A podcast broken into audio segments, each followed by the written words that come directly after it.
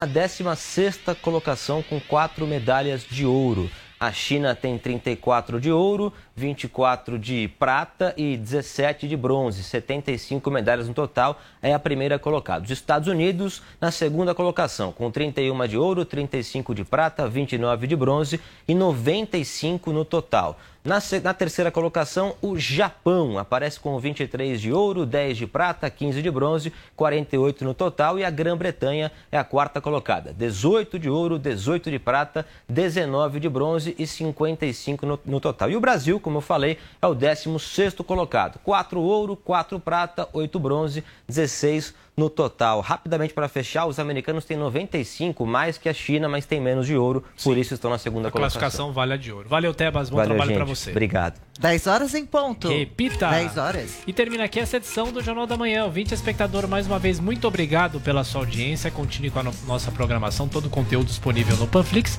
E bom fim de semana, Adriana. Valeu. Thiago Berraich, valeu por hoje. Valeu, Tebas. Valeu, gente. E a você que nos acompanha também, obrigada pela companhia, viu? Boa sexta-feira e fim de semana para todos nós. Até segunda. Tchau, tchau.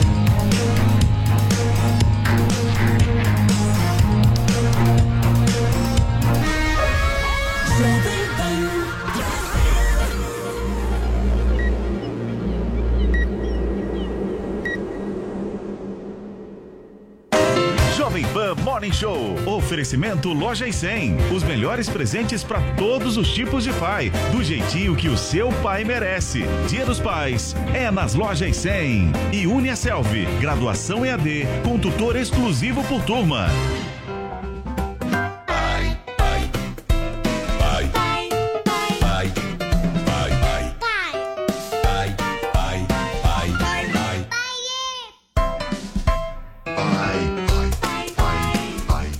Pai de todo tipo e de todo jeito.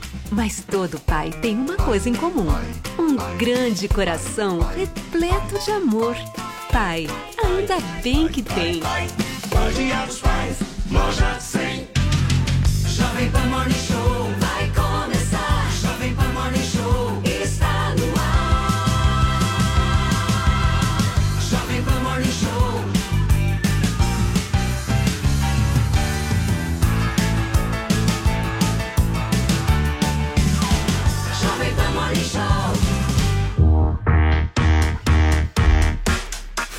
Fala, minha excelência, bom dia, ótima sexta-feira para você que acompanha a programação da Jovem Pan Rádio que virou TV. Nós estamos começando o nosso Morning Show, último desta semana, hoje dia 6 de agosto de 2021. Nós seguiremos ao vivo no rádio, no YouTube na Panflix até às 11h30, contando muito com a sua audiência, com a sua participação por aqui. Programa recheado de coisas, mas vem aqui, produção, eu preciso mostrar uma coisa para vocês. Dê uma olhada aqui nesta bancada maravilhosa que nós temos aqui hoje, composta por Paulinha Carvalho, pelo Joel Pinheiro da Fonseca, que veio pelo quinto dia consecutivo mesma nesta roupa. semana. Mesma roupa. com a mesma roupa. Gente, é a segunda vez na semana, gente. Segunda vez na semana. a participação de Rosa, Rosa e Rosinha. Rosinha, uma dupla sertaneja É um programa de pop, um nova, programa de esquerda.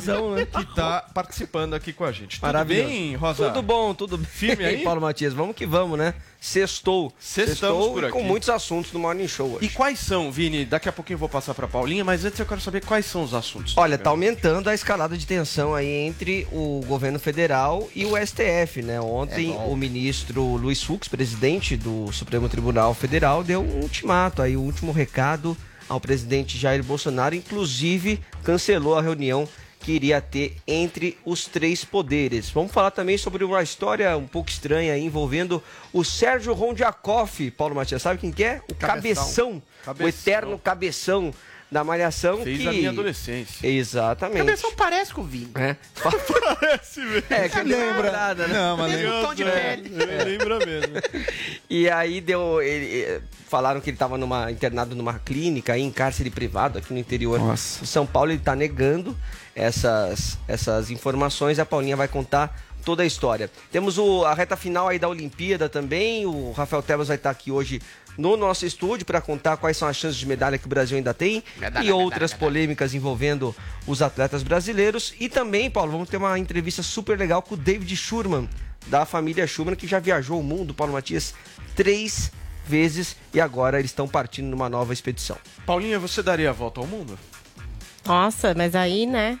É. Precisa fazer disso um trabalho, porque como é que faz?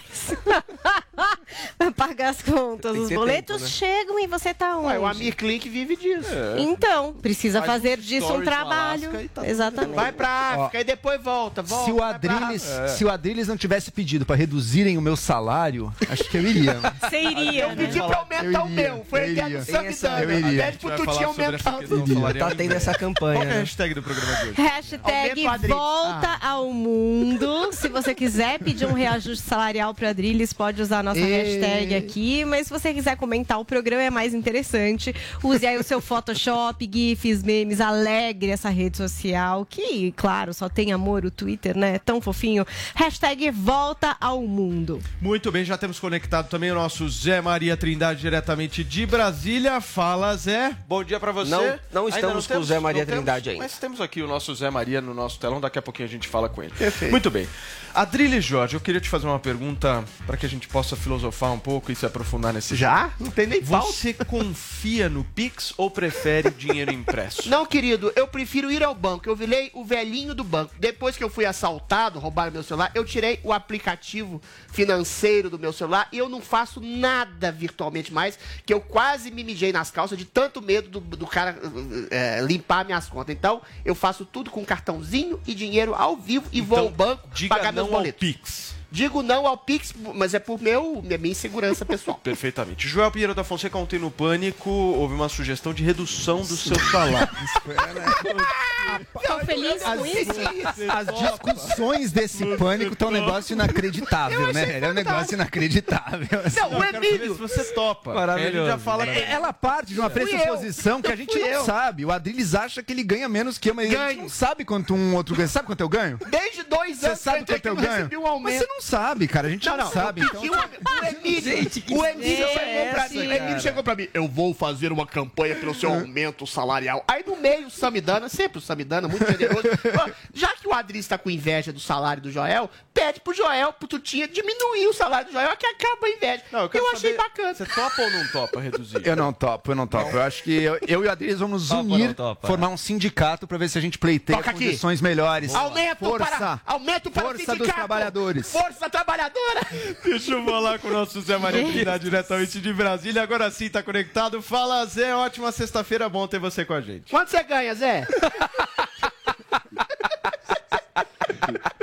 Adriles, eu não sou mercenário. Sou militar, eu soldo. Eu que sou pobre, sou mercenário. Ai, vamos nessa, Zé. É bom ter você novamente aqui com a gente. Olha, gente, vamos começar o Morning Show desta sexta-feira, porque o presidente do STF, o ministro Luiz Fux, cancelou nesta quinta-feira a reunião entre os três poderes após o encontro com o presidente Jair Bolsonaro no último dia 12 de julho. Ficou firmado um compromisso que também contaria com a presença de Rodrigo Pacheco, presidente do Congresso Nacional. A ideia era acabar com as cisões entre o executivo, o legislativo e o judiciário. Porém, para Fux, o comportamento de Bolsonaro ao atacar integrantes da corte e também o Tribunal Superior Eleitoral inviabiliza esse diálogo. Vamos ver então os detalhes na reportagem da nossa Luciana Verdolin.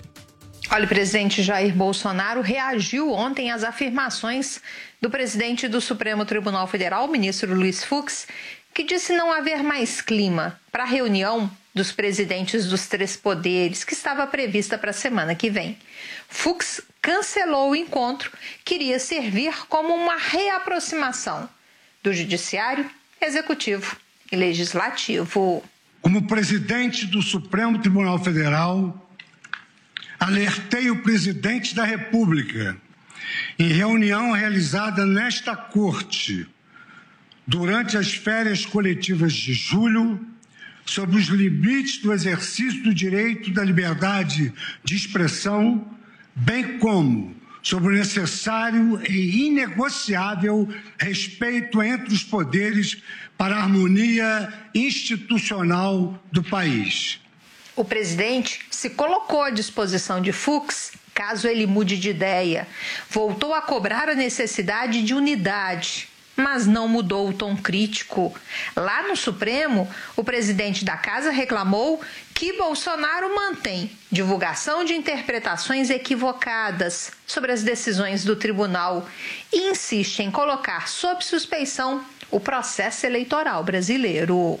O presidente da República tem reiterado ofensas e ataques de inverdades a integrantes desta corte, em especial os ministros Luiz Roberto Barroso e Alexandre de Moraes, sendo certo que quando se atinge um dos integrantes, se atinge a corte por inteiro. O presidente, por sua vez, voltou a criticar o ministro Alexandre de Moraes e afirmou que o momento dele vai chegar. Pelas redes sociais, Moraes afirmou que ameaças vazias e agressões covardes não afastarão o Supremo de exercer com respeito e serenidade a sua missão constitucional de defesa e manutenção da democracia e do Estado de Direito. Bolsonaro também não poupou o ministro Roberto Barroso, que é presidente lá do Tribunal Superior Eleitoral, o chamou de garoto mimado e afirmou que ele trabalharia para o PT. O que está acertado para 2022? Nós sabemos ó, o profundo amor e consideração que ele tem com Lula. É um direito dele.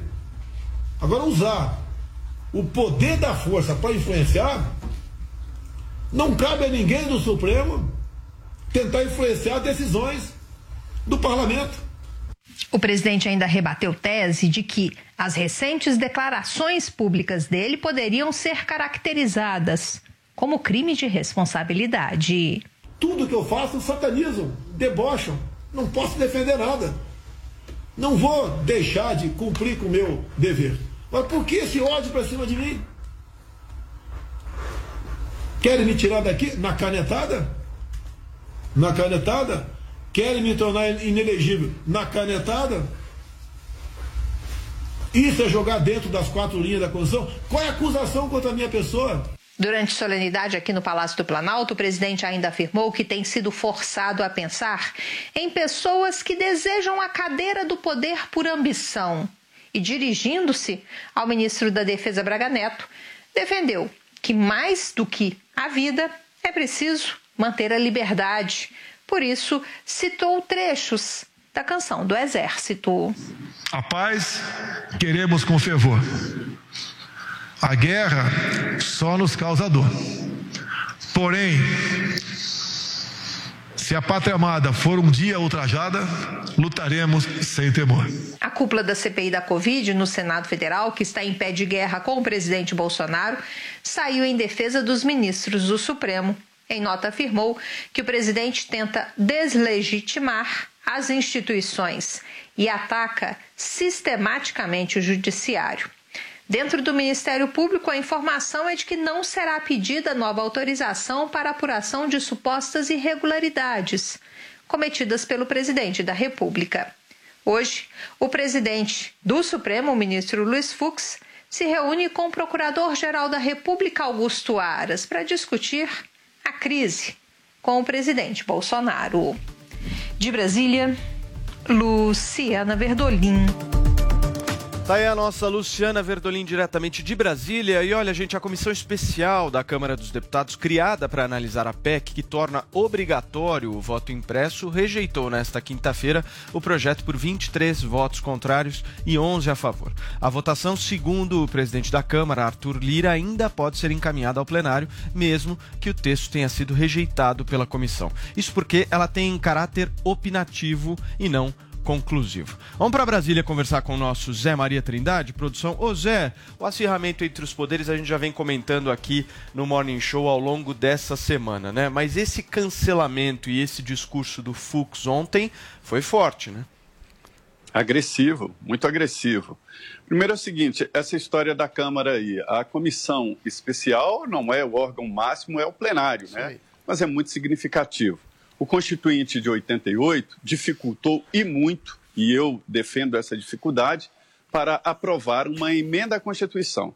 São necessários 308 votos favoráveis.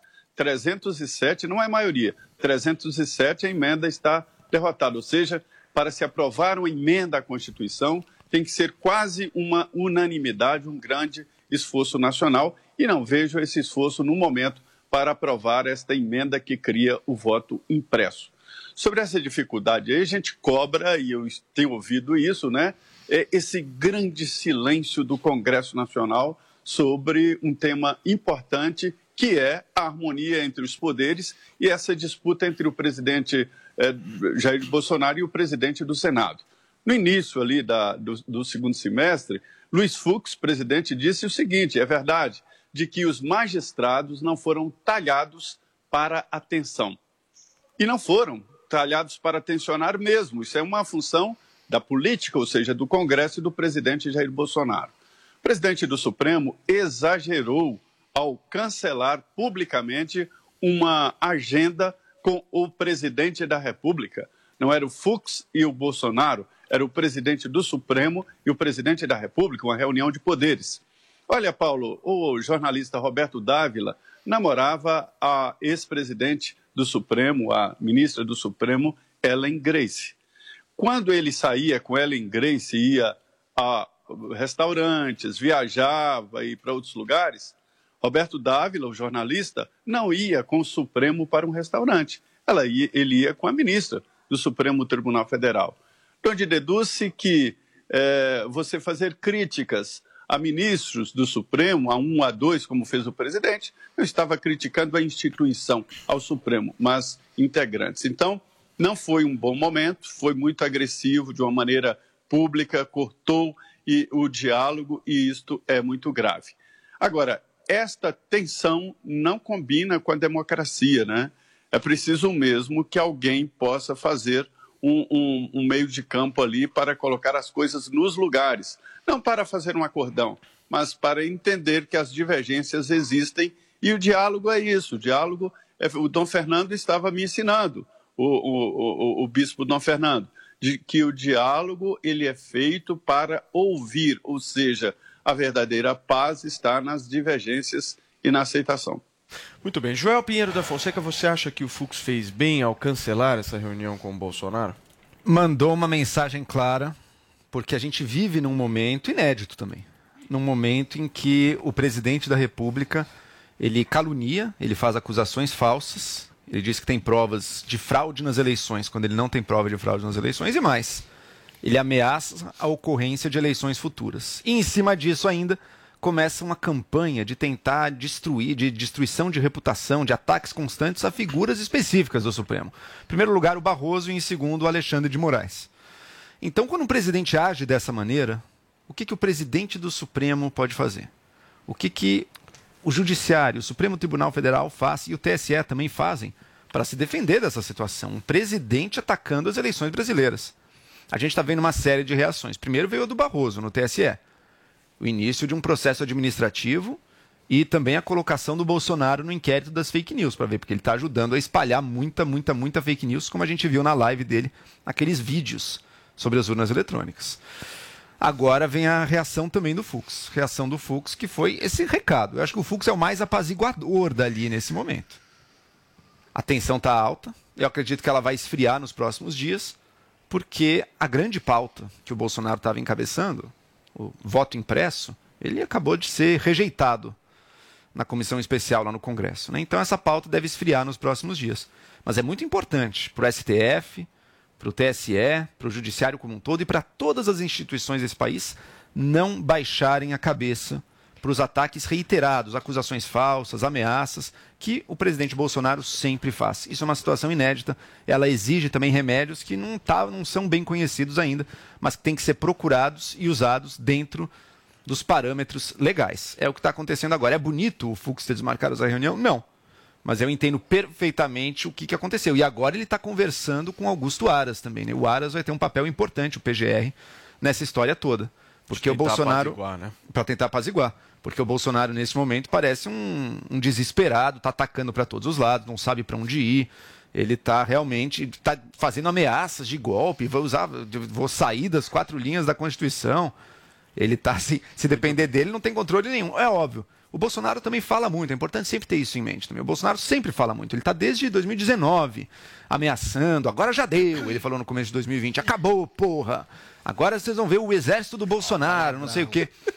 É, o palavrão. Não acabou nada. É, mas, desculpem, mas eu tive que é, citar não, o, o presidente. Não. Palavra. Eu tive que citar o presidente. Mas enfim, ele sempre fala muito. Ele sempre fala muito. Ele é um cão que ladra, fala mas muito. até agora não mordeu. Então, só que o próprio ameaça, o próprio falar ameaçando ou caluniando, caluniando, ele também é criminoso e sim, o Fux está certo em reagir. Agora, Adriles, por um outro acha lado nessa bonitinho? Nem uma história... interrupção, olha só. É, não, eu Nossa, o Adriles ficou em lindo. silêncio. O que tá acontecendo? Interrupção, é verdade, olha que Meu Deus do céu, parabéns, Adriles. Parabéns, Adriles. Parabéns. Não abriu a boca, não fez um sussurro. Nossa, olha a claque. Agora você vai poder falar, Drilinho. Sabe por que eu quero te perguntar o seguinte? Existe um outro lado da história, o Joel pontuou esse lado, mas existe um outro lado da história também, de uma certa só tem insatisfação de muita gente com posicionamentos políticos vindos do judiciário. Como é que Exatamente. você vê isso? Ô Paulo, é, o Bolsonaro provou taxativamente, objetivamente, pragmaticamente, que o sistema eleitoral brasileiro é violável, portanto, é fraudável. Um hacker, durante seis meses, ficou percorrendo o sistema eleitoral do TSE e essas provas desse rastreamento do hacker foram apagadas pelo próprio TSE. O hardware, o software pode ser alterado, pode ser modificado e pode alterar o resultado das eleições diretamente nas urnas. O nosso querido Barroso disse que as urnas eram invioláveis. Mentiu. Mentiu fragorosamente. E agora, o TSE, através do, do STF, que o comanda, faz um processo contra o Bolsonaro. Quem exatamente está atropelando o poder aí? Quem exatamente está ofendendo a honra de alguém? Você não pode fazer uma crítica objetiva, sistemática ao processo eleitoral brasileiro? O fato é que o STF está atropelando, atropelando as suas prerrogativas e não é de agora. Há muito tempo, o STF se transformou numa espécie de monstro diabólico, numa hidra de 11 cabeças, porque foi exatamente os outros poderes foram complacentes em cima do autoritarismo do STF. Ele atropelou poderes do presidente, ele prendeu pessoas sem processo, sem julgamento, ele atropelou liberdades constitucionais de ir e vir, de trabalho, de reunião, e faz sistematicamente oposição ao presidente, chamando-o de genocida, de assassino, de ditador, de nazista. Quem exatamente está atropelando os poderes de quem? Hoje, esses juízes que falam em democracia, infelizmente, cheiram a golpe. Eles querem cercear exatamente num processo querendo tirar a possibilidade do presidente de ser elegível. E se condenado, o presidente pode tomar 46 anos de prisão nesse processo obtuso e absurdo de fake news. Processo de fake news. O presidente provou, eu reitero, provou que as urnas são violáveis, que foram exatamente invadidas por um hacker durante seis meses, antes, durante e após a eleição, sendo que o próprio presidente venceu as eleições, ele não precisaria fazer isso. A única coisa que ele pede, pede é maior transparência nas eleições, maior lisura. De uma maneira incisiva, ele fala que o STF soltou um bandido condenado em três instâncias nessa onda de oposição que o STF e o TSE fazem ao governo. E eventualmente fazem. E aí, o STF não, não se cala, vai além. Ele faz uma ação política de interferência no Congresso, no Congresso não, na Comissão Especial do Voto Auditável, e muda votantes, por exemplo, como Kim Kataguiri, que an- anos atrás, poucos anos atrás, faziam campanha ostensivamente a favor do voto auditável, fazendo campanha de intimidação, de contas públicas, de não dar fundão. Ou seja, o STF, volto a dizer, se transformou num monstro satânico de 11 cabeças que, pela projeção espelhada de achar que o Bolsonaro e dizer que o Bolsonaro quer dar um golpe, eles sim estão querendo dar um golpe na democracia brasileira e estão conseguindo. É porque tudo se politizou, né, gente, no Brasil. Vocês não acham? Mas o veja só, pode mas- mas veja só, veja só, o Paulo. Veja só, Paulo. voto impresso, Tem apenas o uma tema do voto pessoa- impresso Uhum. unia a direita. O Bolsonaro foi lá, simplesmente defendeu, aí desuniu a direita. Mas a avaliação não é sobre o fato, a avaliação é sobre quem está defendendo. É o Bolsonaro. Vamos não é? lá, Paulo. É o vamos ponto. lá, Paulo. Existe apenas um ator político. Porque uma coisa é você defender voto impresso ou ser contra, ambas posições plenamente defensáveis, plenamente democráticas. Existe apenas um ator que está condicionando a ocorrência de eleições à aprovação de uma pauta. Isso. Isso é atacar. Isso é ameaçar. E é isso que o Ele Bolsonaro tem isso, feito isso é reiteradamente. Joel. Existe apenas uma não é pedir pessoa. por voto impresso, é falar, sem voto impresso não tem exato, eleição. Exato, Ó, o ajudante. Exato, exato. Defender voto impresso é, é falar direito de nada, todo mundo. Exato. Defender voto impresso é direito de todo mundo, de qualquer um, inclusive do presidente. Ameaçar as eleições, não. Querer eleições mais seguras e daí discutir se o voto impresso ajuda ou atrapalha nisso aí é direito de todo mundo. Dizer que tem provas de que houve fraude nas eleições e depois não ter prova Mas o, o que nenhuma, tem, tem a ver isso não é correto. Isso voto está impresso. errado. Não, isso Como- eu concordo contigo, porque as pessoas estão confundindo as coisas. Eu acho que as pessoas estão confundindo. Uma coisa é a defesa da causa de se ter mais Isso. transparência à urna eletrônica. E vamos Certo. discutir. Isso eu Exato. acho que é outra absolutamente coisa. discutível. A outra coisa é o Bolsonaro ter falas que, na minha avaliação, são falas que não precisavam existir. Exato, verdade. Exatamente de Verdade. tá dizendo, olha, não vai rolar. Vai ter Aqui não vai ter eleição, É. não sei o quê. Porque ele não tem esse poder. A eleição de Ele não 18 foi fraudada e eu tenho isso. provas. Isso ele não Não tem pode falar. Ele não pode falar isso. Não E, tem. e outra, e, ele e só exercer terminar, esse e só pra poder, terminar, Eu acho que só o terminar. o ponto dessa história é o seguinte: a condução que o Bolsonaro deu a esse tema do voto impresso é o que fez perder. Você acha Ele que a enterrou forma o voto como- impresso. Gente, Ele presta atenção. E olha, e é olha só, e olha só, e olha só, é importante reiterar também. É importante Transparência pro voto. É uma boa discussão, é uma boa discussão, só que é importante reiterar, o voto impresso tiraria a transparência do voto, porque ele insere Não, mais um é elo nessa verdade, corrente, Joel. Qualquer Não, elo da corrente Joel, não, que for não, fraudado, não, não, não, essa é a é discussão. é E as provas que o Bolsonaro supostamente trouxe mostrou que aquele hacker não conseguiu mudar as urnas, mostrou isso. Sim, é uma invasão, Deixa- é grave. Invasão de um código público, que está nas mãos também de líderes partidários, mas ok, mesmo assim é grave e tem que melhorar a segurança do, STF, do. TSE. O voto impresso não daria Deixa essa ouvir, segurança a deixa ela. eu ouvir A o Adriles fala, a fala incisiva de Bolsonaro, atabalhada e confusa, que você pode dar uma interpretação subjetiva, ah, não vai ter eleições. Não vai ter eleições absolutamente aferíveis, não vai ter eleições limpas, vai ter possibilidade de fraude nas eleições. É isso que ele quer dizer quando diz que não vai ter eleições. Eventualmente, isso é sintoma e reação de uma fala ci- incisiva, abusiva, de um STF que, desde o primeiro dia do governo, praticamente, o tem chamado, e eu volto a dizer, de genocida, de assassino, de ditador, de nazista, simplesmente pelo jeitão pela estética do Bolsonaro. E Joel, mais uma vez, eventualmente a votação auditável, o voto impresso, concomitantemente com as urnas virtuais, coisa que o Bolsonaro já provou que é absolutamente violável, é uma pauta não só do Bolsonaro, como de- da maioria dos legisladores, da maioria dos deputados, dos políticos, dos, dos personagens políticos brasileiros. Só mudaram não, né? de ideia porque fazem uma campanha ostensiva contra Bolsonaro. Aliás, é uma ideia defendida e colocada em prática por todo mundo. Por que, que só o Brasil tem essa jabuticaba do voto eh, não auditável eletrônico única e exclusivamente? O Bolsonaro já provou e ele quer aumentar a lisura das eleições, tirando o palavreado, a condução, a verborragia de um lado ou de outro. O que o Bolsonaro tem é razão. Ele quer maior transparência. Agora, o que deixa a gente desconfiado é uma campanha. O que deixa a gente desconfiado é uma campanha ostensiva contra a maior lisura das eleições, sendo que, mais uma vez, o STF e o, o TSE fazem campanha ostensiva, fazem um inquérito ilegal e imoral contra o presidente e soltaram o maior bandido vivo da É, nação que para competir concluir. no Só- só um Bolsonaro. minuto, aí a gente acho que a gente fica, pode aí a gente fica Peraí, peraí. desconfiado. Peraí, peraí. Vini em seguida o Zé e aí sim, João. A tese do Bolsonaro de que o TSE estaria tentando prejudicá-lo, beneficiar um outro candidato, no caso o Lula, ela não bate nem com essa própria informação dele da invasão do hacker. Por quê? Porque essa invasão, Hum. ela foi, ela foi divulgada pelo próprio TSE. Esse, esse inquérito foi Eles aberto apagaram dois- as provas. em 2018. Pagaram o. Foi a empresa terceirizada apagou os logs, operação de votar. Espera só um minuto. E a informação... O Vini tá falando. Peraí, peraí, peraí. Fala, Vini. E a informação do TSE é que o código fonte ele não foi alterado. Ele não foi, ele não foi manipulado. Certo? Até porque as, até porque as urnas eletrônicas, elas não são conectadas à internet. Então não teria como você modificar o É, resultado o de uma cara, o eleição. cara vai lá, invade, fica eu- seis meses e não alterou Zé nada. Ah, pelo amor de. Deus. Ô, Zé, eu quero uma avaliação Se ele alterasse, sua, teria você, saído a sua deles. experiência O de, de Brasília, Zé, como é que você viu a condução política do presidente da República nesse caso do voto impresso? Porque eu gosto de fazer essa diferenciação. Uma coisa é você pedir por transparência em relação ao processo eleitoral. A outra coisa é acusar o pleito que você participou sem apresentar nenhuma prova, que foi o que o presidente de fez, não foi? É, você é muito sensível, porque quando você toca ne- nesse ponto aí, condução política, eu entendo que condução política é um caminho diferente do, de tudo, né? E às vezes em política, perder é ganhar.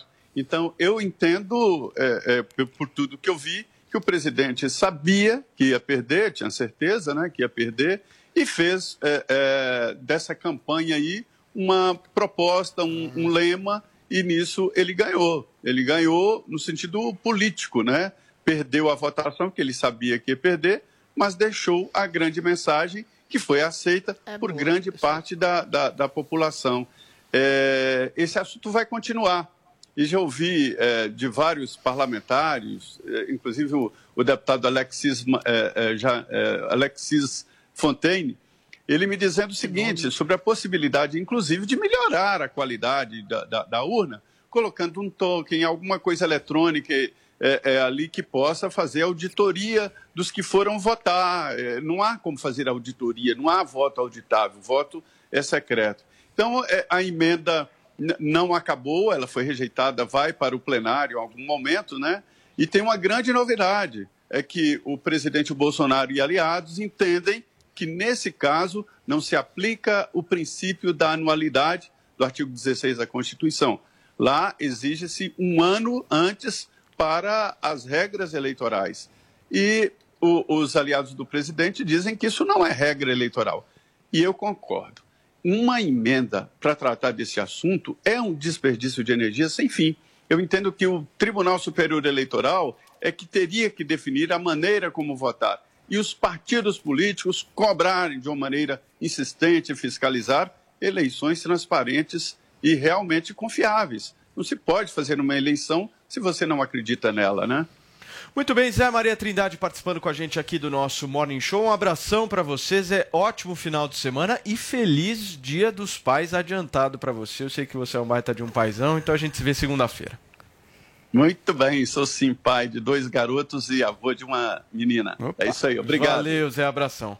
Fala, Rosa. Ô, Paulinho, uma rápida informação: a seleção feminina de vôlei acabou de se classificar para a final Oba! da Olimpíada Show. 3 a 0 na Coreia. Tivemos um desfalque importante hoje, né? A Tandara acabou sendo cortada por afastar, afasta, foi um afastamento prévio, né?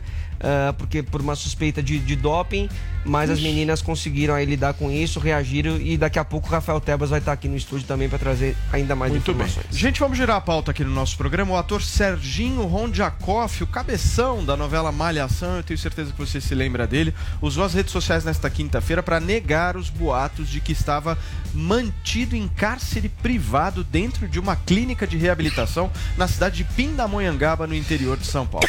Paulinha, traz os detalhes dessa história pra gente. Então, tudo começou com a história dessa clínica, né? Uma clínica de tratamento para dependentes químicos em Pindamonhangaba que foi fechada depois de ser denunciada pelo Ministério Público por tortura e internação contra a vontade dos pacientes.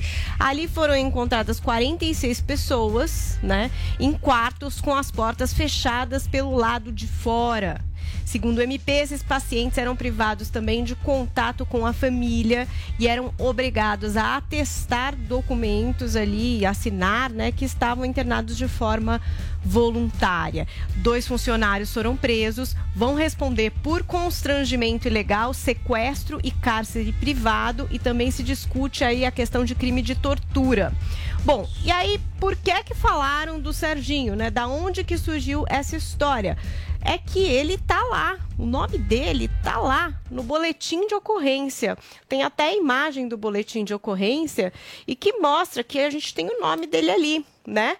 Então tá o nome completo dele, aí disse se apresentou o RG original, diz que não, enfim, tá ali, né? Esses internos, eles passaram por entrevista com assistentes sociais, alguns foram encaminhados para outras clínicas de reabilitação ou clínicas psiquiátricas e o Geu, inclusive, fez uma apuração de que a polícia entrou em contato com a família do ator, que ele ficaria sob os cuidados da assistência social da prefeitura lá de Pindamonhangaba até a chegada dos familiares. Mas aí veio uma outra coisa, porque o ator resolveu fazer um vídeo nas suas redes sociais, dizendo que, gente, não, ele não estava em clínica nenhuma.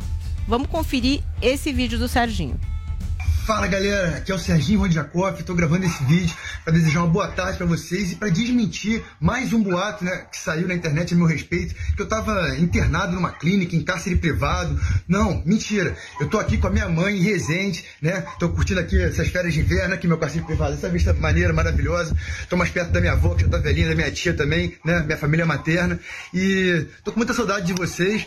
Então, desmentindo esse boato aí de que eu estaria numa clínica de reabilitação, né, um centro de tratamento. Eu tô na minha mãe, em Resende, curtindo aqui. Espero ver vocês em breve aí, assim que essa pandemia acabar, seja nas telinhas, nos telões. Um beijo no coração para todos vocês aí, um abraço e tamo junto, galera. Então, essa é a história que chamou a atenção, porque a gente tem essa questão do boletim de ocorrência, né? Que tem o nome dele ali de fato, mas agora esse vídeo dele dizendo que é, não foi internado. No caso dessa clínica, parece que estava tudo muito legal mesmo, de acordo com o MP, tanto que já teve até a prisão e tal. Mas levanta essa questão. É, das internações de forma involuntária, internação compulsiva, alguma coisa que a gente já tratou aqui no programa. Eu não sei o que acontecia nessa clínica, É. muito, pelo que parece, está tudo ilegal ali, não é, É. nenhuma questão é, da internação compulsiva, que tem uma lei sancionada desde 2019 que determina que é, familiares podem fazer, né? Podem é, Uhum. lançar mão dessa internação, que é quando a pessoa não quer ser internada, né, gente? Tem alguns fatores ali que tem que corroborar, você tem que comprovar, por exemplo, que passou por diversos outros tratamentos e não conseguiu. Às vezes tem que é, também até vincular ali qual é o tipo de droga, o tipo de vício, enfim, tem todo um protocolo, mas é possível através da lei é, a tal da internação compulsiva. Agora, Paulinha, é, a polícia se manifestou em relação a esse vídeo dele? Então, a- agora ficou pra assim, o que disse o é boletim de ocorrência É, e a apuração boletim, feita é. anterior, porque que a você vê que a polícia inventar? Porque ele confirma. fala baseado na fala da polícia, mas a polícia não fez o contato. É, ele fala assim que é um boato que surgiu na internet, mas não foi um boato que surgiu na internet, É um né? boletim. É um boletim, de Você acha que ocorrência. o policial ia inventar que o cabeção tá, da malhação tava no negócio? Do A nada. não ser que seja uma pessoa com o mesmo nome, não sei se isso pode Mas o nome tem o nome dos pais ali, não tem? Se for o mesmo, não tem. É, eu acho difícil, Que que gente, você acha, porque tá Vini? documentado, Olha, eu mas acho que a- enfim. além da estranho. história ser, ser estranha, né? Porque tem o boletim de ocorrência e ele tá negando essa informação.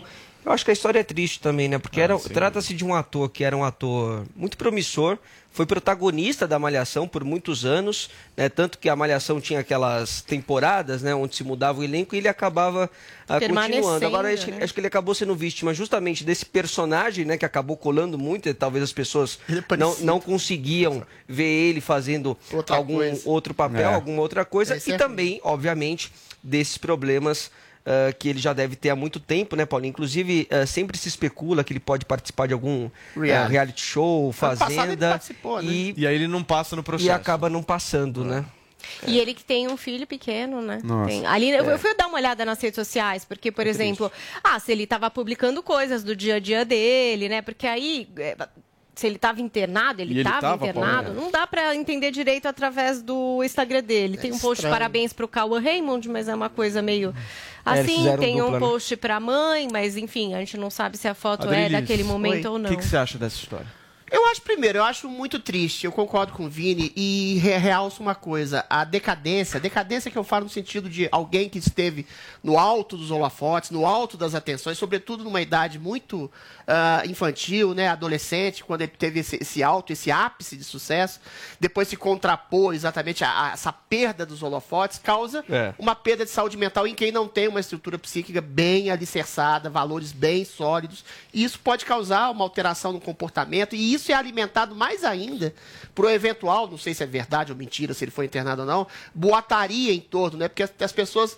e- e- eventualmente não só têm, às vezes, inveja de alguém que tem um grande talento, ou às vezes ficam ressentidas por alguém que eles acham que não tem esse grande talento e elas poderiam estar no lugar dele. E aí cria-se não só a perda dos holofotes, a decadência eh, social, artística, a perda de, de contatos, a perda de pessoas que venham ao seu encontro, mais essa inveja, essa inveja mórbida, essa, essa boataria mórbida em cima da vida particular de alguém, aí se a pessoa não tiver uma estrutura, uma saúde mental realmente mais rígida e se proteger contra isso, e no caso do, do, do, do cabeção, do Sérgio Rondiakoff, parece que ele gosta muito. Ele sempre fala como se estivesse ainda no ápice. Estarei nas telas, estarei com vocês. Ou seja, ele ressente muito desse desaparecimento e aí não fica nesse, nesse limiar entre querer voltar e a fragilidade psíquica. E aí a pessoa se perde completamente, infelizmente. Joel, o que, que você pensa?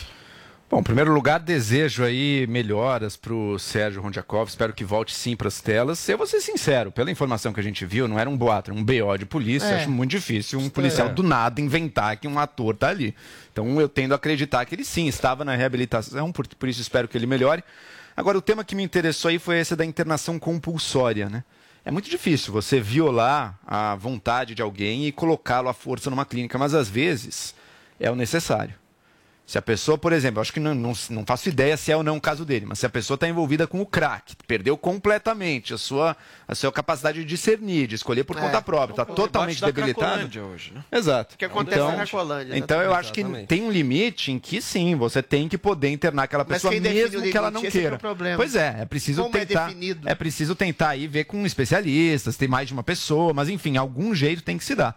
Porque a pessoa está numa situação já em que ela está além de qualquer possibilidade de escolha dela própria, de escolher mesmo no próprio interesse. É interessante que familiares estejam juntos, que haja especialista, que de algum jeito consiga se chegar aí numa defesa do interesse da pessoa que ela própria já não tem mais condições de fazer. É, o debate é exa- exatamente entre a internação compulsória e a política de redução de danos, né? Que aí seria a pessoa continuar consumindo a droga, mas numa quantidade menor e imaginar que isso ao longo do tempo Se for poderia possível, se pode ser atenuar. também. A Se for discussão possível, hoje é. é, É, essa. mas no Brasil há Se a for possibilidade, possível, há ser. estrutura de hospitalar, há a estrutura de psicólogos que É. possam fazer exatamente esse caminho para cada pessoa. Eu acho E essa que questão extremos, né? de internação, no caso dessa clínica aqui, gente, você vê, é uma clínica que está sendo É, fechada, tá que fechada, as exato. pessoas dentro Ela do foi quer lado- dizer, meu medo é esse, tá ela foi pro num lado é isso é um bom Esse é um bom né? ponto. Essas Clínica clínicas, irregular. esse meio Tipo dessas de clínicas é, é cheio de falcatruas. Exato. Cheio de Tipos falcatruas. de sob o terapias. pressuposto de fazer É verdade, essa é internação compulsória, é estava mantendo pessoas em cárcere privado. Então, É esse limite do que é um cárcere privado, uma tortura, um tolimento das liberdades individuais, que se contrapõe a essa questão da internação compulsória, que às vezes é necessária, é que é complicado. Quem vai ter o livre-arbítrio, quem vai ter exatamente o poder e o profissionalismo para fazer isso de maneira bem orquestrada? É difícil. Olha, gente, falando aqui sobre liberdade, eu não sei se vocês sabem, mas este ano o Adrilho Jorge e eu lançamos um curso chamado Liberdade em Construção em parceria a convite da nossa New Cursos, é ou não é, Adriles? Um baita curso senhor. legal, que Um inclusive está à venda. que amplia as possibilidades da sua consciência para usar bem, de maneira cidadã, ordeira a sua liberdade e ver quem é que está tolhindo a sua liberdade. Essa confusão toda de STF, de presidente, de voto auditável. Quem exatamente está tolhindo a liberdade de quem? Você vai entender tudo e vai destrinchar tudo. Produção, roda o VT. Política é um negócio muito complexo, né? É muita informação que aparece pra gente e por muitas vezes a gente tem dificuldade de entender o que se passa no noticiário. Que ele baixe um decreto. Isso que os políticos querem que você acredite. Mas eu e o Paulo Matias temos uma excelente notícia para você. A gente criou um curso que vai te ajudar a descomplicar esse negócio chamado política, de uma maneira leve, descontraída, mas com muito conhecimento. É um curso que vai te trazer conceitos básicos para você entender todo o funcionamento do nosso país. Conquista de nossa liberdade como cidadão passa necessariamente pela informação. Invista nisso. Acesse agora newcursos.com.br e adquira já o nosso curso Liberdade em Construção. Muito bem, esse é o nosso curso Liberdade em Construção. De fazer o convite e uma oferta absolutamente especial para esta sexta-feira. Se você acessar agora o newcursos.com.br e utilizar o nosso cupom LECSHOW, LEC Show, LEC Show, você tem 30% de desconto na aquisição do curso, mas é somente hoje, tá bem legal, são 10 aulas muito bacanas com conteúdo muito denso, onde você pode se aprofundar e descobrir um pouquinho mais sobre esse mundo de política, de liberdade, de tantas outras questões relevantes que a gente trata. Então, lecshownewcursos.com.br. Agora são 10 horas e 43 minutos. Já dizia o ditado: a verdade é pra ser dita. Me arrumei toda só pra você. Eu tô gata. Você tá uma gata assim, gorda, peluda e com bigode! Mitadas do Bolsonaro. Bolsonaro, por que GPS tem voz de mulher? Porque nunca acerta o caminho! Se tem fumaça, tem Master Trash, com os chefes mais temidos do Brasil. Você é o vencedor dessa noite. Uh, que beleza! Baixe agora na PP Store ou no Google Play, no celular ou tablet. Panflix, a TV da Jovem Pan de graça na internet. E o próximo Mulheres Positivas está imperdível. Eu, Fabi Saad, convidei o Pablo Spire, mais conhecido como Tourinho, e a Bia Napolitano para falar sobre finanças. Então anota aí, domingo às 10 da noite, na Jovem Pan e também no aplicativo Panflix. Te espero. Oferecimento TIM. Imagine as possibilidades.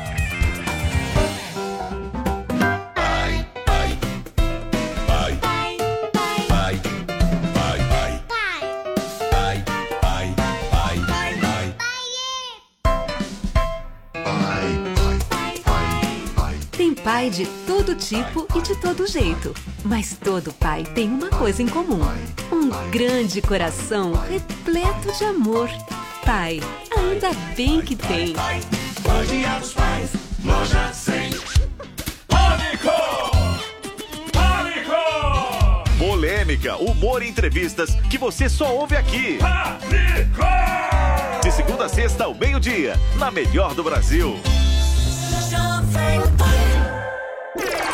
Chegou, tá no ar, vai começar, pode ter certeza. Chuchu Beleza! Chuchu Beleza, oferecimento Anhanguera. Preparamos o seu retorno seguro para sala de aula.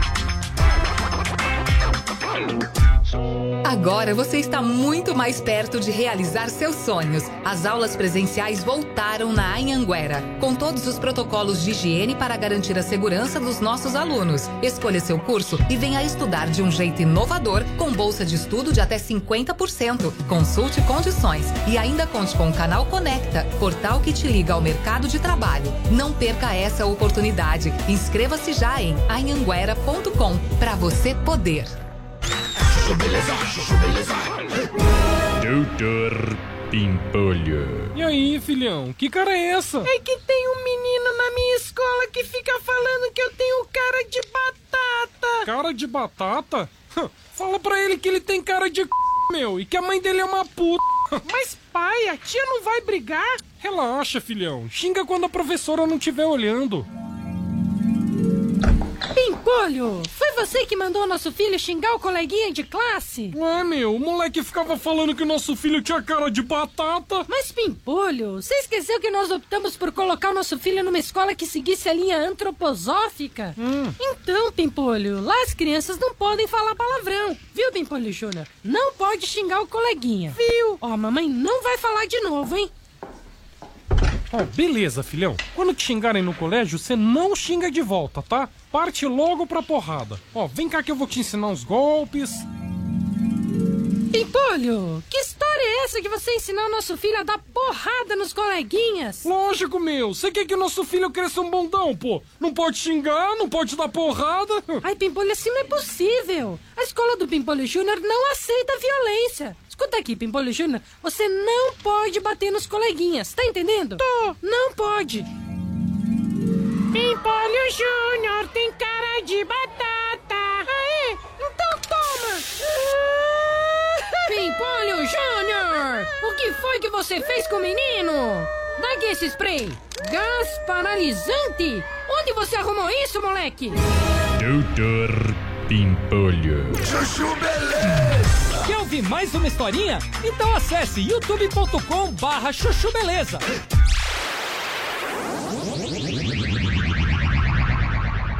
E está problematizando a volta ao mundo. Muito Eu bem, não estamos de volta aqui para todo o Brasil através do nosso Morning Show. Desculpe interrompê-la, Paulinha Carvalho. Continue, por favor. Pois é, a gente estava falando da nossa hashtag Volta ao Mundo, ao cardápio de vinganças aqui. Eu não sei se a tag Volta ao Mundo do Morning Show de hoje fala sobre a volta ao mundo, cair na real, ou a volta ao mundo, circundar. A coisa é complicada, um tanto caótica. Você vê que o pessoal problematiza até uma simples tag de desejo de dar a volta ao mundo mesmo, que é redondo. Eu acho que depois da votação de ontem lá no Congresso, é hora de voltar ao mundo. Vamos cair na real, vamos discutir o que importa. A real que pode Muito ser é, é, aprovado no pleno também. Né? Muito bem. Olha, gente, ao longo das últimas semanas, ele, ele nos atualizou aqui sobre as Olimpíadas de Tóquio, as conquistas, as frustrações de vários atletas brasileiros e também de outros países. E agora ele está aqui com a gente para falar sobre a reta final da competição e um balanço da participação do Brasil o Rafael Tebas já tá aqui conectado com a gente.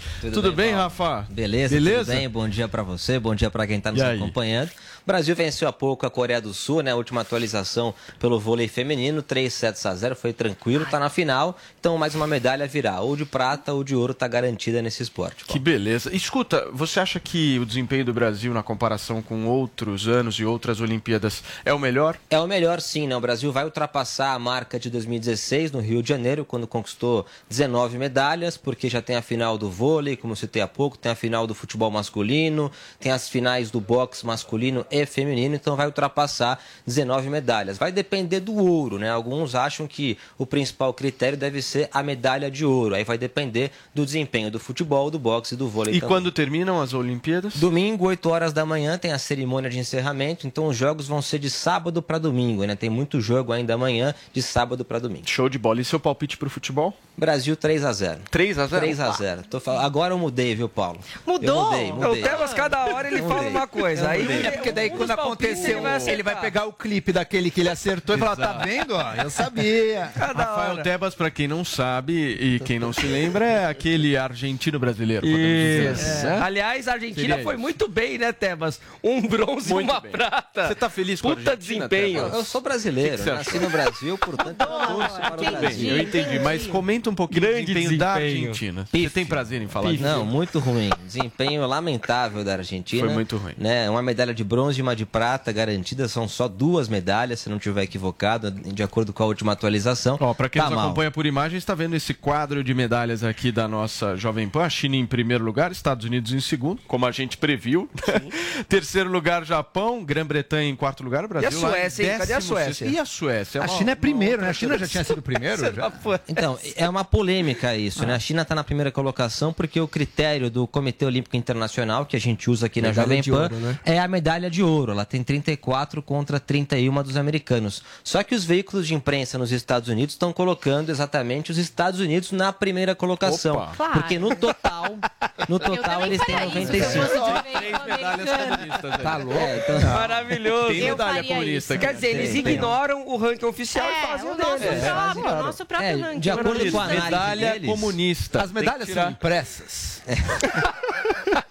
É, Não, mas, Mas mas são auditáveis falando porque elas são sério. físicas. Não, Deixa falando fazer uma sério, outra as pergunta. notas São auditáveis porque são físicas, Estão são estudando agora que as notas, tipo do surf, do- de outros Ah. esportes que utilizam notas, sejam impressas a partir das próximas Olimpíadas. É verdade isso? Olha, eu não tenho essa informação, né? Acho que é uma fake news, mas, mas pode acontecer. Mas é isso, né? como é que essa- vai confiar? Agora, deixa eu só fazer mais uma pergunta aqui pra você, Tebas, aproveitando a sua presença. Teve eh, muita gente, eh, eu acho que ficou com essa dúvida, vendo a Rússia disputando como se fosse um comitê olímpico russo, É. né? Na realidade, isso foi uma punição por causa de questões envolvendo doping, Isso. mas só mudou o nome, né? Porque os atletas russos foram lá e, e participaram e É. o que, que mudou? Na verdade, também é um tema polêmico, Paulo, porque o que, que eles fizeram? Para não punir os atletas que são inocentes, que não tem nada a ver com, com escândalo, eles colocaram um Comitê Olímpico Russo. Tem algumas punições que, na minha opinião, elas são É. brandas. Então, não, não tocam o hino da Rússia antes de começar o jogo. Bom, tudo bem, mas isso não Nossa. interfere em absolutamente Acabou nada. com o desempenho do atleta. É, Nossa, que mas é um tema polêmico, porque tem, tem muita gente, a maioria, aliás, os que estão jogando nessa edição não fizeram nada, né? E como é que você faria? Se você tira a Rússia,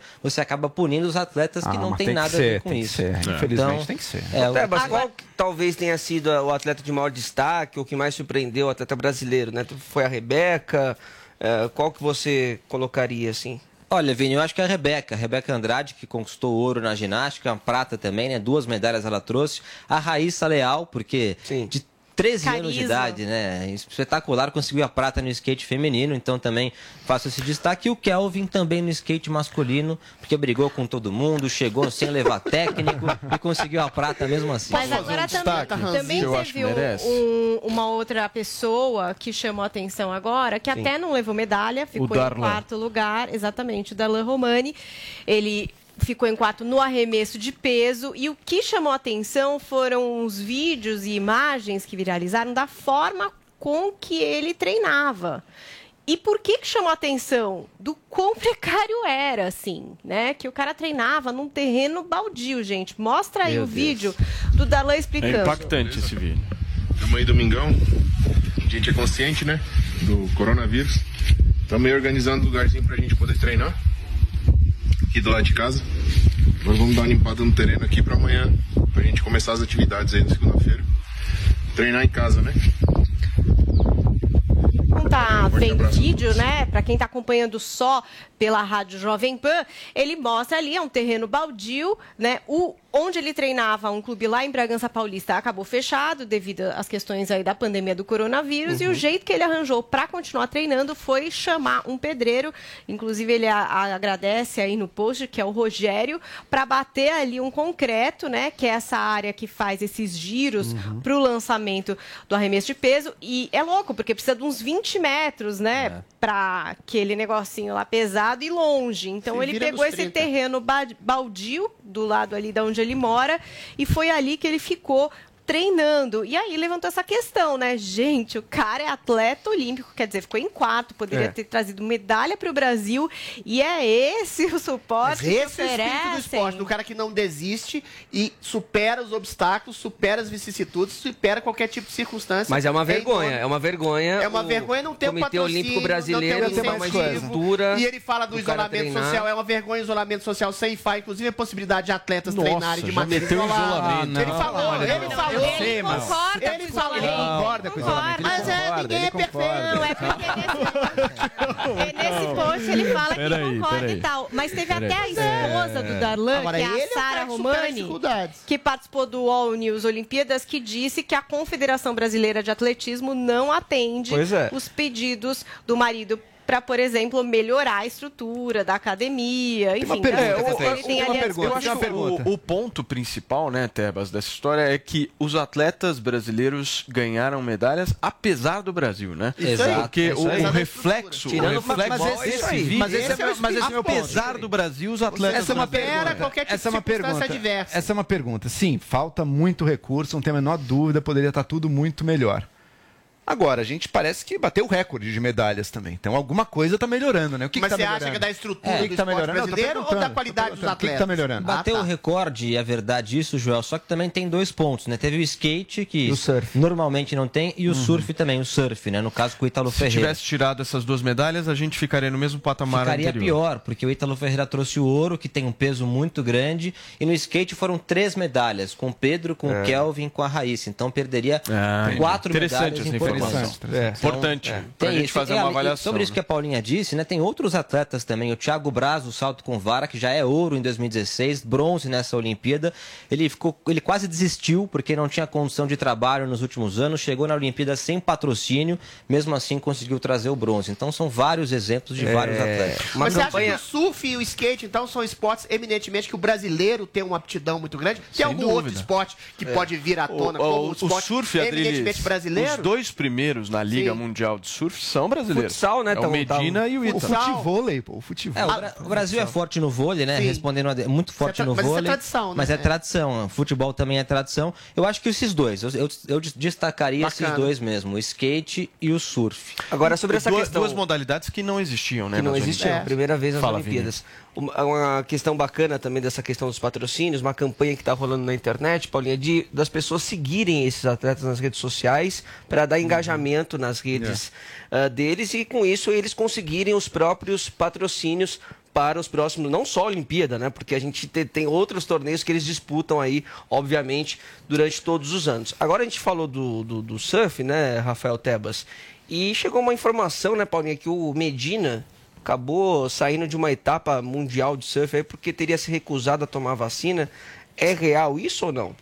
Não, é verdade. Foi uma declaração dele Ele mesmo. Falou que não tinha, ué. Calma, Adriles. Meu Deus, o cara não espera. Olha, é o seguinte, gente. O Medina falou sobre isso numa live no Twitch.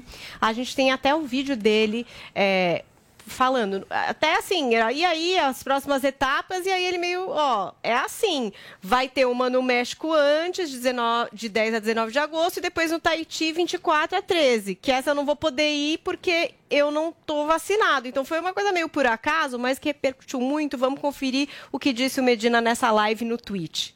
Eu não vou pra Chobo porque eu não tomei a vacina e aí tem que fazer 10 dias de quarentena. Aí não dá tempo tá. de, do México pra lá, que é uma seguida da outra.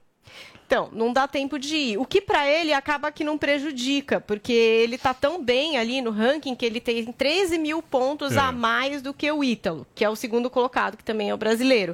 Então, assim, tá de boa para ele, não prejudica a performance dele ali no ranking, então ele não vai. Mas aí chama a atenção essa questão da vacina. Como que o cara não vacinou, né? Então, lembrem-se que a gente teve ali um movimento do COB de vacinação dos Exato. atletas. Ofereceu vacina. A gente tinha mas aquela informação de que 10% da delegação não tinha sido imunizada. Eles não falaram quem, eles não explicaram. Algumas pessoas a gente pode até entender. Por exemplo, a Raíssa, 13 anos. É, né, se a vacinação não está autorizada, ela não seria vacinada, Não faria parte disso. Mas eles não trouxeram quem eram esses atletas e nem explicaram. Mas agora a gente vê que, por exemplo, o Medina estava dentro desse índice. Tem um levantamento bem legal que o Demetrio Vecchioli do UOL fez, é, de várias oportunidades que o Medina teria tido para se vacinar e que ele não fez. Então, é, nessa oportunidade do COB foi em maio, seria a primeira vez. Outra bastante Qual era a óbvia. vacina ofertada? Mas ele podia viajar de qualquer Calma que eu vou explicar, Adriles. Aí também tem, na volta dos Jogos Olímpicos, que ele foi lá para a região dele, São Sebastião, ele poderia ter vacinado agora na volta, porque já estava ali para mais de 18 anos, ele tem 27, ele poderia ter se vacinado até no fim dos Jogos, agora não se vacinou. E aí é, tem a questão, ele também esteve na Califórnia, nos Estados Unidos, por uma etapa do WSL. Na Califórnia já estavam vacinando Também também turistas, podia ter sido vacinado ali, não vacinou. E sabe que Confederação de Atletismo e Skate, por exemplo, Adriles, recomendou para, enfim, os atletas que estivessem em passagem, por exemplo, para os Estados Unidos, se vacinassem de preferência com Janssen, já para garantir uma, Uma dose só, pois Mas é. ele não se vacinou. Então, isso polemizou tanto, polemizou tanto que, por exemplo, já estavam cobrando o Banco do Brasil, do, o- um banco que patrocina ele. E aí? Você patrocina esse atleta que não é, é antivacina? ou não se Patrulha já foi pra Aí cima. Tava, tava acontecendo um pequeno movimento. O Medina, então, resolveu fazer um post e dizer se ele vai, se ele não vai vacinar, qual é a postura dele em relação à vacina. Tá aí o que ele deixou no stories dele do Instagram. Vacina salva vidas, galera. Foi um erro eu não ter conseguido encaixar a imunização na minha agenda de treinos para os desafios Puta desse ano. mentiroso. Focado no campeonato mundial. Gente, Calma, gente. Ouve a coisa do cara. Tá bom, ele é um mentiroso. Vai, vai, Paulinha, vai, vai, vai. Cara, vai, meu, vai. calma aí. Vai lá, vai lá, Paulinha, vai encerrar. Tá bom, vamos lá. Aí ele disse assim: ó, não ter conseguido encaixar a imunização na minha agenda de treinos para os desafios desse ano focado no campeonato mundial. Mas em breve tomarei a minha. Enquanto isso, sigo tomando todos os cuidados e seguindo os protocolos de segurança. Olha, Em breve, hein, Medina? Em breve. Quero o negacionista e o afirmacionista eu aceito, mas o meio termo, essa, cara, essa coisa meio tô lá, mas não tocar, não tô lá, não tocar, é inaceitável. A gente viu o cara superando obstáculos, fazendo treinamento no quintal de casa. Esse cara toma uma picadinha, não tem nenhum tipo de problema, é custo-benefício. Você é um grande atleta, vai perder final de, de, de campeonato por causa de uma Não, vacina. não é uma Pelo Deus, final, você é jovem. É uma etapa. Joel, vai lá pra gente fechar. Mas enfim. Medina, vacina, vai, cara. Que em breve, sai agora. Pega Vacina sua vacina Medina. aí, vacina Medina, vamos todos juntos. Não sou, não quero que tire patrocínio de ninguém, mas dá um exemplo, né? pô? Muito bem. Olha, Rafael Tebas, muito obrigado, viu, Obrigado, pela sua gente. participação Valeu, aqui no. Morning. Você não quer falar sobre a Simone Biles, assim, numa Opa! questão sem polêmica? Ah, isso é interessante, Ah, né? não. Atleta dos Estados Não, Unidos. rapidamente, só para fazer uma Ela, avaliação. ela participou né, na, na trave depois de algumas desistências, conseguiu o bronze, foi até inesperado, porque não é a especialidade dela, conseguiu o bronze mesmo assim, e obviamente gerou polêmica por causa Mas você das achou certo desistências. ela eu, eu acho que a gente tem que apoiar ela sim. Acho que se ela diz que não tá bem, a gente tem que acreditar. Você Boa, diria que ela é uma boa. atleta de elite? Nietzsche. Ah, com certeza, a maior da Você história. acha que um atleta de elite que pode escolher É uma qual a entrevista desistência agora. pontual, se a moda pega, o cara chega lá, sou sommelier de desistência, isso aqui eu quero, isso aqui eu não quero. Eu acho que ela pode até ser boa naquilo Mas não que era ela uma faz, pergunta? Mas moralmente ela ficou meio... Era um depoimento. Era um depoimento. escolhe a hora que ela quer estar bem, quer estar mal. Ela tá Ah, um atleta que vai numa Olimpíada, vai escolher o horário que tá bem, que nós... É a prova Ah, que não apresenta imagina, risco de vida. Imagina o É Neymar. você Paulo. É a Imagina o prova que não no- apresenta risco de Imagina o Neymar vida. no É a jogo de futebol, não não estou bem nessa hora. Enfatizar, eu não quis polemizar de maneira nenhuma. Eu só fiz uma pergunta leve aqui. Muito bem. Tebas, obrigado. Valeu, cara. Paulo. Valeu, obrigado mesmo pela sua participação aqui. Rafael Tebas, do Esporte da Jovem Pan, que fez uma baita de uma cobertura super bem feita, com qualidade, com muita informação boa para você, com todo o time lá da Jovem Pan Esportes. Valeu, Tebas. Obrigado. Força Argentina. Gente, são 11 horas e 4 minutos. Você já baixou o Panflix? Com ele você assiste o seu programa favorito onde e quando quiser. Eu sou o quê? Eu sou o quê? Quer conferir as mitadas do Bolsonaro? Bolsonaro, o que, que você acha que um homem precisa pra namorar comigo? Ele precisa de coragem, astigmatismo e miopia. Baixe agora na App Store ou no Google Play, no celular ou tablet. Panflix, a TV da Jovem Pan de graça na internet. Na graduação EAD da Uniaselv, você constrói o seu futuro de um jeito único. Único porque só aqui você tem um tutor exclusivo para sua turma, experiente na área do seu curso. E também porque dá para estudar até pelo celular, com navegação gratuita, patrocinada pela Uniaselv. Viu só? Aqui o ensino é superior mesmo, com nota máxima no MEC e mensalidades a partir de 169 reais. Comece hoje. Inscreva-se já em uniaselv.com.br. Uniaselv. E o próximo Mulheres Positivas está imperdível. Eu, Fabi Saad, convidei o Pablo Spire, mais conhecido como Tourinho, e a Bia Napolitano para falar sobre finanças. Então anota aí. Domingo, às 10 da noite, na Jovem Pan e também no aplicativo Panflix. Te espero. Oferecimento TIM. Imagine as possibilidades.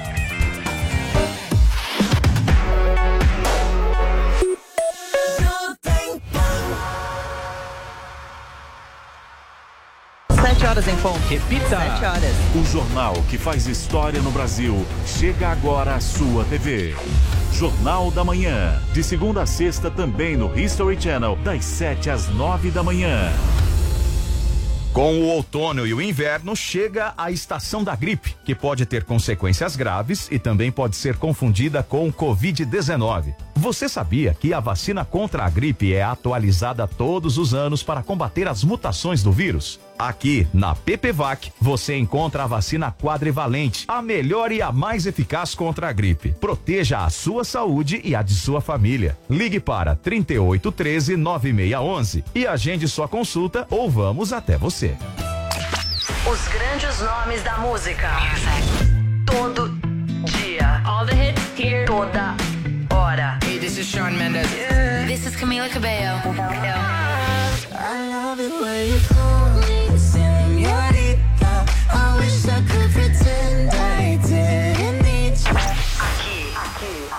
my station. Jovem Pan. Pai, pai, pai, pai, pai, pai, pai, pai, pai, pai, Tem pai de todo tipo e de todo jeito. Mas todo pai tem uma coisa em comum: um grande coração repleto de amor. Pai, ainda bem que tem. Dia dos Pais, loja 100. O Panflix já ultrapassou os 700 mil downloads e quem tem o aplicativo acessa todo o conteúdo da Jovem Pan de graça. Tem notícia, entretenimento e esporte. Tudo em vídeo para você assistir quando e onde quiser. Os maiores sucessos da programação da Jovem Pan estão lá, além de produções exclusivas. No Panflix você ouve os podcasts de maior audiência do Brasil e pode acessar a programação das emissoras afiliadas à Jovem Pan em todo o país. Você vai ficar fora dessa? O Panflix é de graça e está disponível para iPhone e Android. Vá agora na loja de aplicativos e faça o download. Jovem Pan, a rádio que virou TV. Deixa eu te contar, parei em seu olhar, pequena.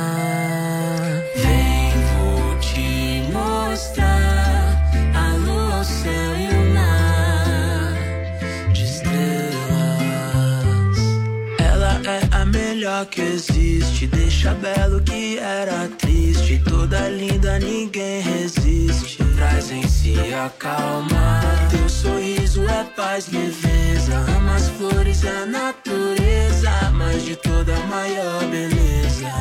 Traz na alma. Deixa eu te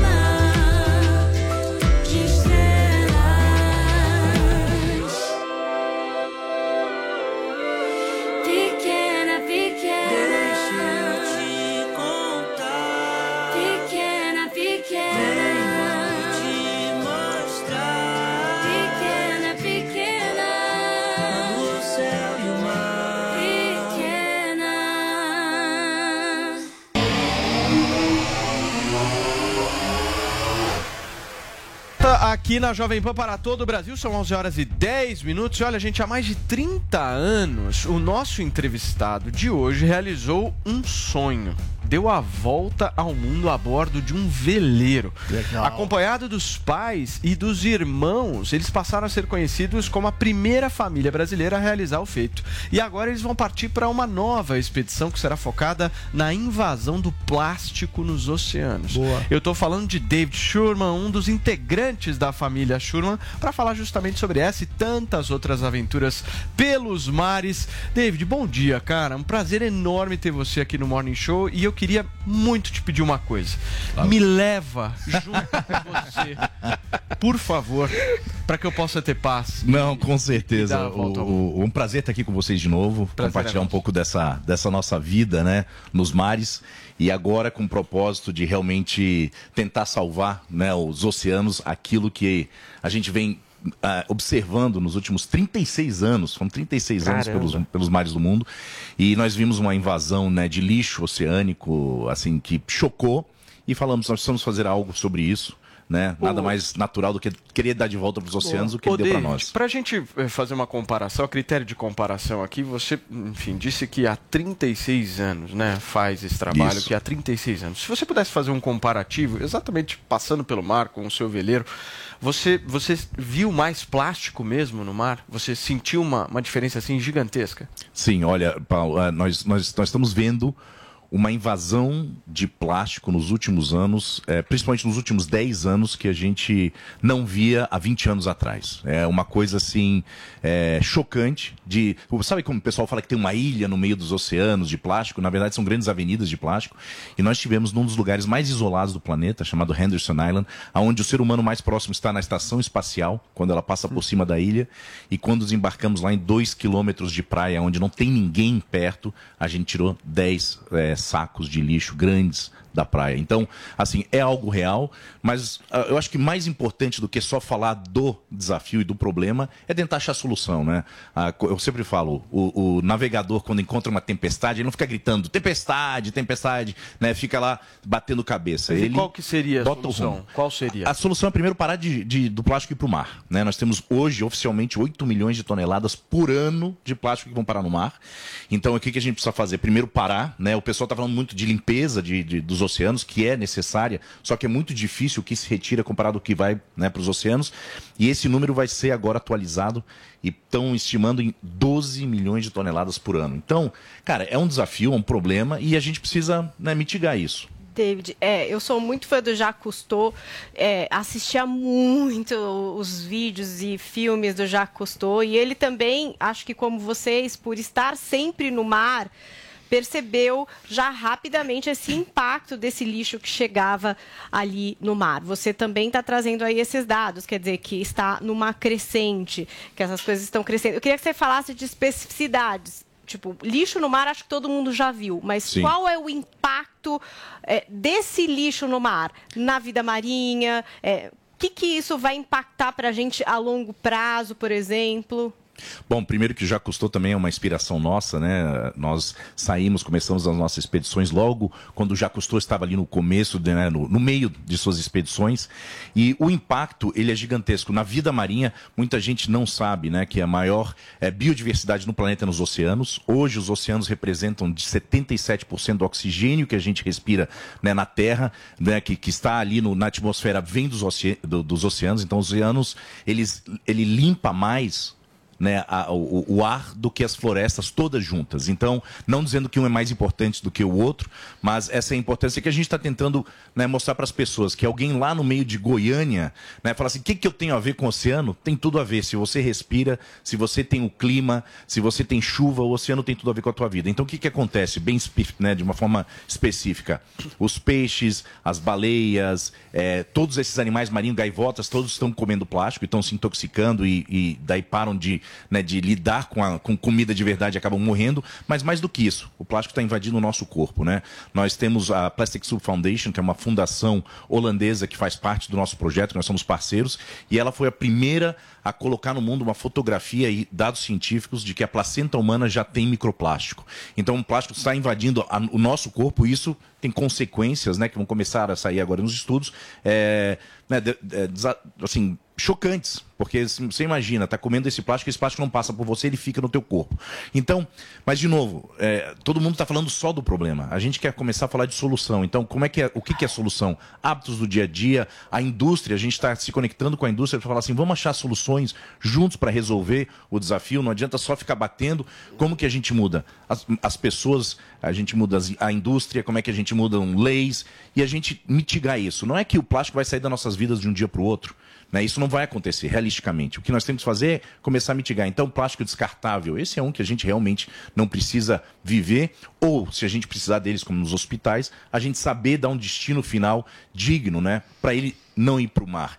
E muita gente não sabe que mais de 60% a 70% do plástico que vai para o mar vem de rios. Então não é a pessoa que está morando, né, às vezes na praia, e sim quem está numa cidade, joga ali um plástico de forma indevida, vai parar no bueiro, vai parar num rio e vai parar no mar. Então, para nós, o que a gente está buscando com uma iniciativa que nós lançamos chamado Voz dos Oceanos. Sigam lá na- na- né, nas redes sociais. Vocês vão começar a ouvir falar muito da voz dos oceanos, porque é isso, é dar voz, já que o oceano não tem a sua voz, ele só faz aquele barulho da onda, é dar voz a esse tema, mas principalmente numa narrativa de buscar soluções, né? Porque a gente já tem tanto peso né, nas nossas vidas de Apontar coisas só problema negativas. não resolve. Vamos, vamos resolver. Então a gente está se posicionando com essa iniciativa, Muito em vez bem. de se tornar mais um que só é alarmista, a gente quer realmente re- tentar resolver. Vini.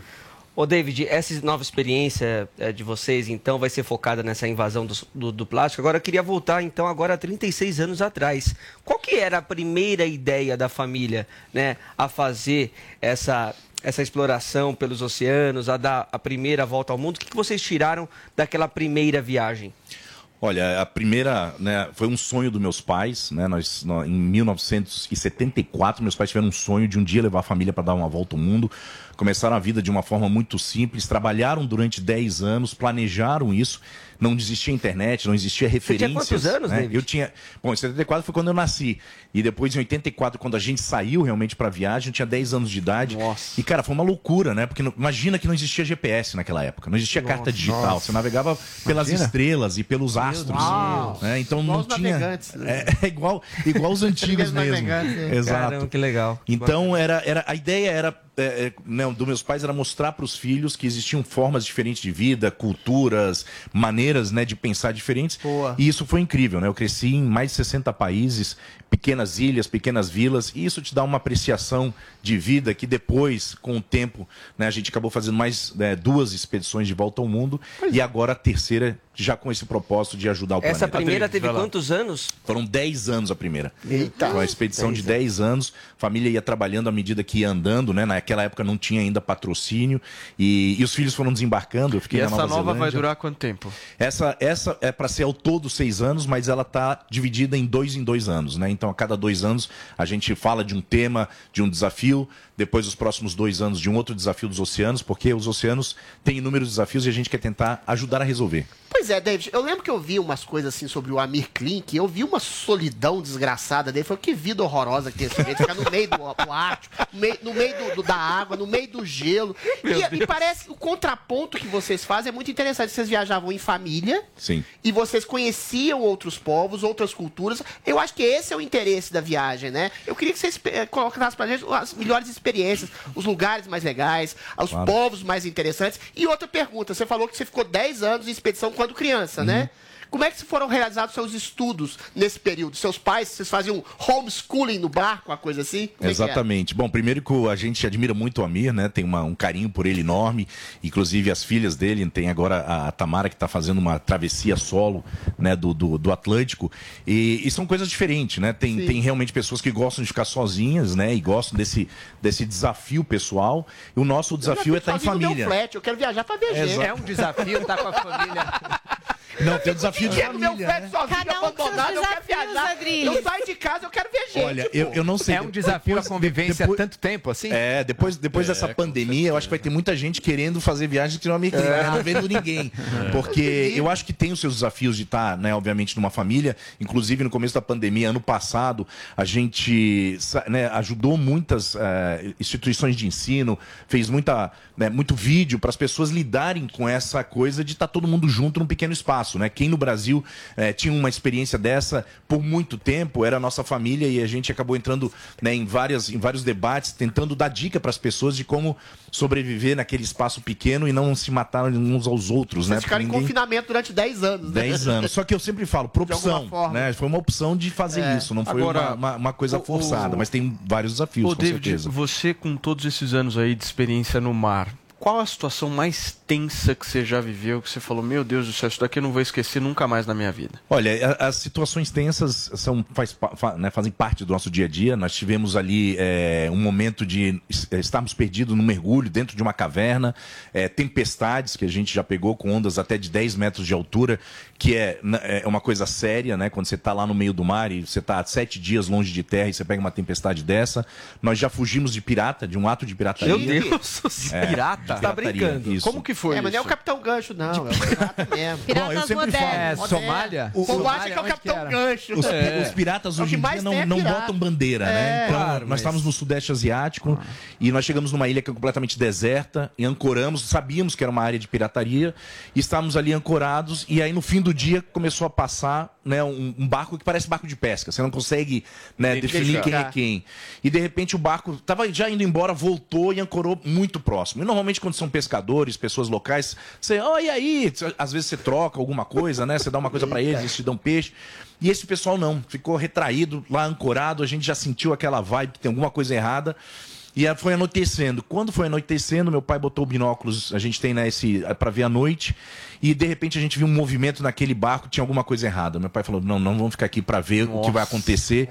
Vamos levantar a âncora". A gente levantou a âncora sem o guincho para não fazer barulho, e aí nós fomos saindo, botamos as velas sem ligar o motor e fomos saindo no silêncio da calada da noite. Não era uma noite, né, com lua, ar, nada disso, então a gente foi saindo. Quando a gente já estava ali quase dois quilômetros, a gente ainda continuou olhando, eles botaram um bote dentro da água, foram até onde nós estávamos Eu, hein? ancorados, então estavam procurando com luz, a gente escutou eles atirando, só que nós já estávamos É. longe.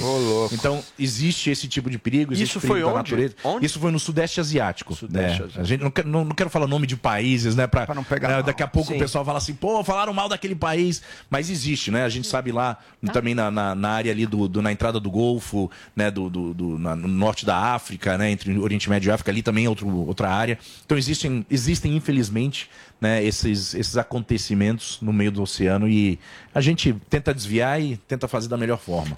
Ô, ô, David, você nas suas viagens, bom, teve situações tensas, encontros ruins, mas você deve ter conhecido povos também, os mais variados, inclusive povos que vivem longe da nossa modo de vida de consumismo, desenfreado, coisas muito diferentes. Teve algum povo que te marcou e que te ensinou alguma coisa assim, mas Sim, principalmente durante a primeira volta ao mundo, nós passamos por algumas ilhas né, no Pacífico, que fazem parte ali da, da região da Polinésia, aonde né, a tecnologia não chegou, aonde ninguém passa, porque está fora de rota de navegação normal, e que eu aprendi é, essa, essa, essa forma de viver, de aproveitar cada dia. Né? O Polinésio ele já tem isso na sua filosofia, e nessas ilhas que ainda não foram invadidas por, né, é, é, vamos dizer assim, por outras histórias, você chega num lugar desse e as pessoas olham para você, você fala assim, poxa, tô pensando lá na frente, e, aí fala alguma coisa do passado, e a pessoa vira para você e fala assim, por que, que você tá preocupado com o que tá na frente o que já passou, pior ainda, né? O que já passou, por que, que você não tá vivendo agora o momento? Então aquilo ali marcou muito na minha vida e é a forma que eu vivo hoje, né? Não é,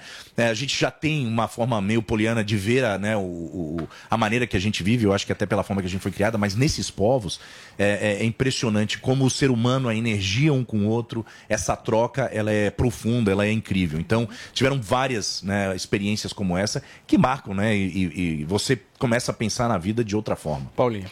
Tem um documentário na Netflix que polemizou bastante, que é esse Seaspiracy, Isso. que fala da questão é, da pesca, Da né? pesca, do plástico, E basicamente, para quem assistiu, vou dar um spoiler gigantesco aqui e resumir, diz que assim, não dá para comer peixe, que qualquer peixe que você coma, por mais que tenha um selo, por mais ele estraga tudo, é feito de uma forma que não é para fazer, acaba prejudicando a vida marinha. É isso mesmo, David? O peixe, assim como Cowspiracy fez muita gente sair Isso. da carne, Seaspiracy, tem muita verdade ali? Realmente essa exploração da pesca é um lugar complicado da indústria de alimento? É, não, realmente, eu acho que o, que o Seaspiracy, ele tem vários pontos é, muito importantes, eu acho que também tem o lado sensacionalista, né, como né, existem esses documentários para fazer as pessoas se chocarem, o que é bom em um ponto, porque traz uma atenção para isso, é, mas também chega a ser um, um exagero, né? Se você falar com qualquer cientista, ele fala, não, existem formas que você consegue ter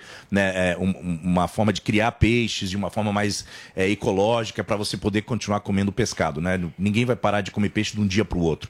É, e existe sim, né? Eu acho que até no Seaspiracy fala que 40%, por exemplo, do lixo plástico que vai para o mar vem né, dessas, desse lixo de pesca. E isso é uma realidade, né? Mas nós temos outros 60%, mas 40% realmente vem e também já está no mar há muito tempo, né? Então a gente tem que pensar que esse lixo plástico ele não começou ontem, né? Nós estamos aí pelo menos uns 15, 20 anos jogando coisas no mar e ele vai para lá. Mas existe esse desafio, né? De, de e como como o Cowspiracy, muitas pessoas deixaram de comer carne. É, foram revistas as formas, né, até de, de, de, né, de criar gado e tudo mais, para ser mais ambientalmente é, sustentável. E existe sim. Na pesca é mais difícil ainda de controlar, porque você está lá no meio do mar e não tem como ninguém para lá ver e controlar. Então a gente realmente precisa olhar nisso. Mas também existe o lado sensacionalista de querer exagerar tudo. Então eu acho que é um balanço, precisa achar um balanço, porque não vai parar de um dia para o outro, mas precisamos ter regras um pouco mais rígidas, eu acho, para os oceanos. Vini. Ô, David, uma curiosidade, né? Às vezes a gente vai fazer uma viagenzinha curta e acaba fazendo aquela mala, né? Que parece que você tá indo... Um mês, né? É. Viajar, viajar um mês. Para uma viagem de 10 anos, né? ou 6, Com a como, mochilinha. como é que é a mala? tudo, ué. né? A comida, né? Qual é a estrutura que vocês montam para uma viagem como essa? Olha, o planejamento da viagem em si, ele é, ele é grande, né? Então, o que, que levar no barco, equipamentos, porque a gente passa por lugares onde você não vai conseguir consertar amanhã um equipamento. Então, realmente tem um planejamento. Mas a mala pessoal, ela é muito pequena, né? Você vai usar, num lugar frio, obviamente, né? Como Antártica e tal, você vai usar aquelas roupas maiores. E num lugar frio, você vai usar no máximo dois shorts, as camisetas e, e um, e um- chinelo. Então, é, é uma coisa que se aprende é ter um desapego muito grande, né? Eu fui criado com esse desapego, eu sempre falo, posso mudar de país, né? Com uma mala só. E, e isso, é, isso é, é muito libertador, né? Que você não precisa ter 50 looks ou 50 coisas. Eu sei que muita gente vai discordar de mim, porque quando viaja gosta de também fazer, se vestir de forma diferente. Mas para nós, é, a, a viagem ela tem um significado de conexão como né, eh, foi falado aqui, conexão com o ser humano, conexão com a natureza, eh, descoberta, e não simplesmente a roupa que eu estou vestindo ou o que, que é né, aquilo que eu estou usando. Ô, David, pra gente fechar, você levaria o Joel ou o Adriles nessa Olha, depois Meu que eu Deus escutei aqui, céu. eu acho que não, não, Não. dá certo dentro do barco. Não faria eu acho que bem. um, um ou outro iam cair no mar, né, de algum jeito. Ô, David, quando que vocês partem?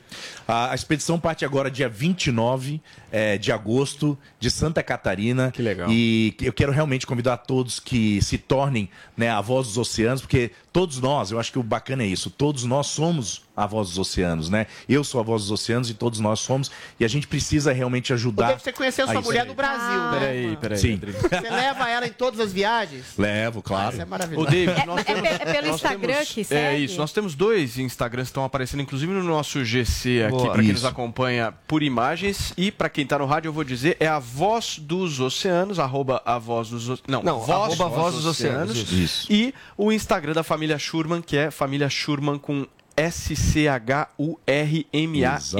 Família Schurman e o Instagram Voz dos Oceanos. Sigam lá. Lá vocês vão postar. Por exemplo, vocês vão estar na Antártida, tem 3G lá, vai lá, posta o story. Isso, isso é incrível. A, a tecnologia da primeira, né, que não tinha nem GPS para essa, que a gente está conectado Doida. o tempo todo via Não. satélite. Imperdível. Então vai dar para seguir o que está acontecendo.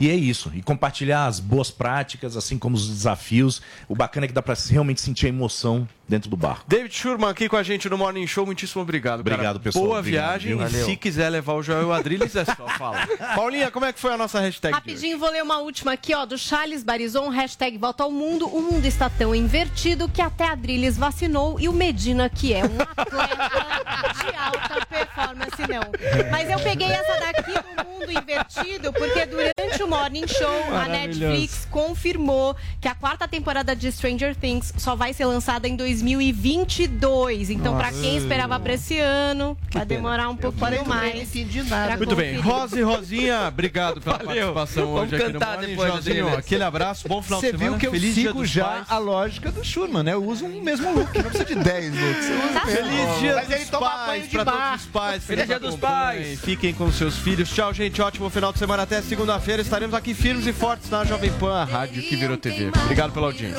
Primeiro,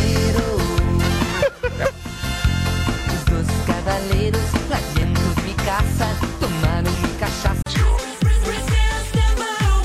A melhor música. This is my station. 11h33, horário de Brasília.